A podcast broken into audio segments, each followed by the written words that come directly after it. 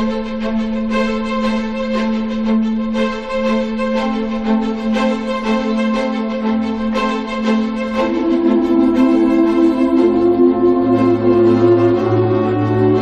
estado escuchando cuando lo preparaban y me encantaría ir. Os van a contar la historia de la montaña de los siete colores. Bye, Jaime. Bye. Ha dicho bye. Bueno, hoy en día los niños nacen ya y las niñas con, con idiomas. ¿eh? No hay ni siquiera que recurrir a los profesores. En Onda Cero tenemos una estación de radio en lo alto de un faro que se asoma al Cantábrico. En Por fin no es lunes, Punta Norte.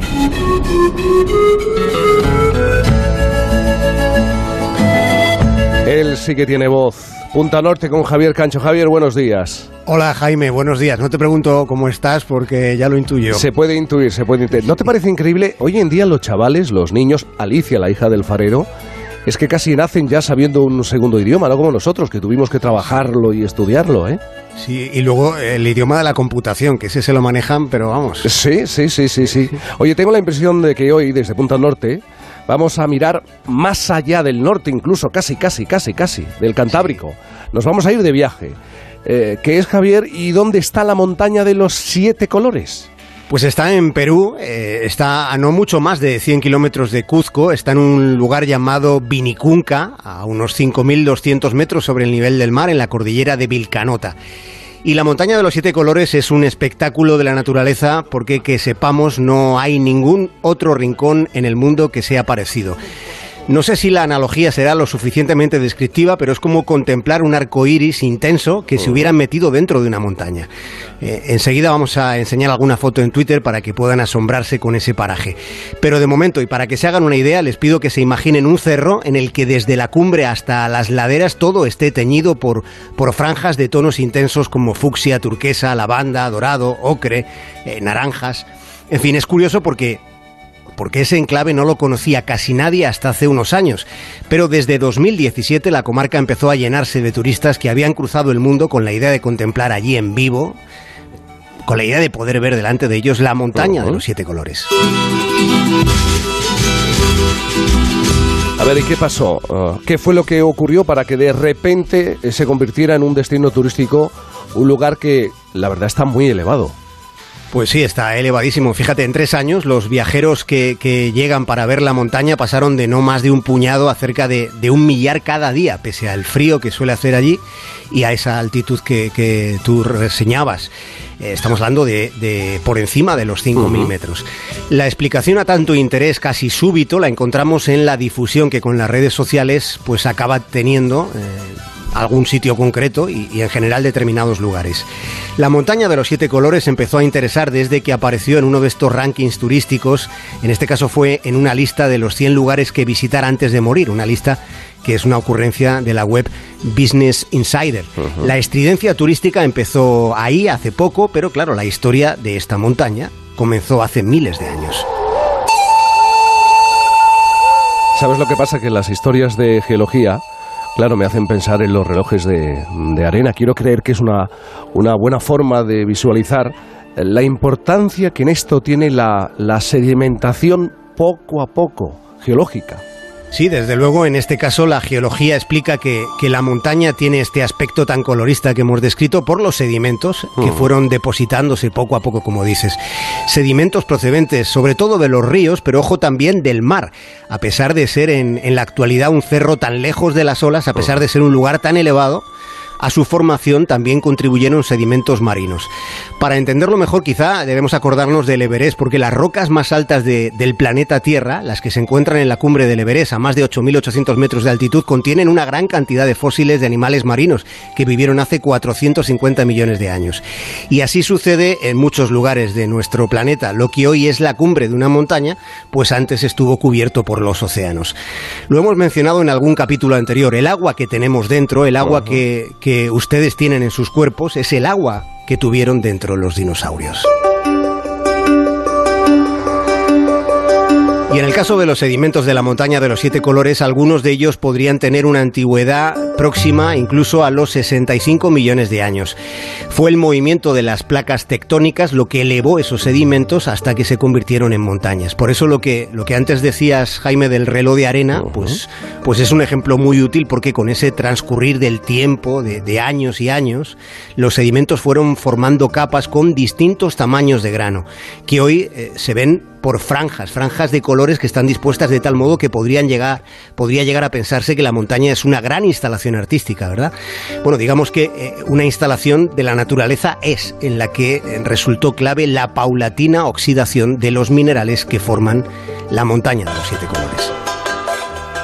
Hay algo que no consigo, Javier, en entender, porque lo que estás explicando es realmente llamativo, es de estos milagros de la naturaleza, pero ¿por qué adquiere tanta notoriedad en tan poco tiempo o hace tan poco tiempo? Pues la explicación, Jaime, es que hasta hace no mucho, hasta hace bien poco, teniendo en cuenta la relatividad del tiempo, esta montaña de los siete colores estaba cubierta por hielo, completamente cubierta por hielo, de modo que el blanco ¿eh? ocultaba todo lo que había debajo, todos los demás colores. Esto nos vuelve a llevar a hablar de la crisis climática, el cambio climático, en este caso ha hecho posible que descubramos esta maravilla de la que estás hablando. Es cierto que en algunos medios de comunicación eh, esta hipótesis fue tomada como, como certeza, por otro lado, parecía bastante verosímil, pero fíjate, de momento los geólogos no están convencidos del todo, al menos no lo están todavía. El fenómeno es tan reciente que todavía se está investigando.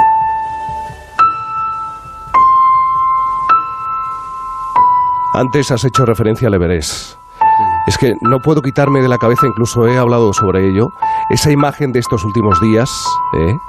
Eh, con el atasco de 200 personas, creo que llegó al récord en un día, 200 personas, a 8.000 metros de, altitud. Sí, ese instante del atasco puede que sea, o, será probablemente una de las fotos de este año. Seguro, seguro, seguro. Y eso, fíjate Jaime, que el permiso para escalar el Everest cuesta 11.000 dólares, más oh. lo que hayan costado los pasajes de avión, los materiales para no sentir el frío eterno en el cogote del mundo.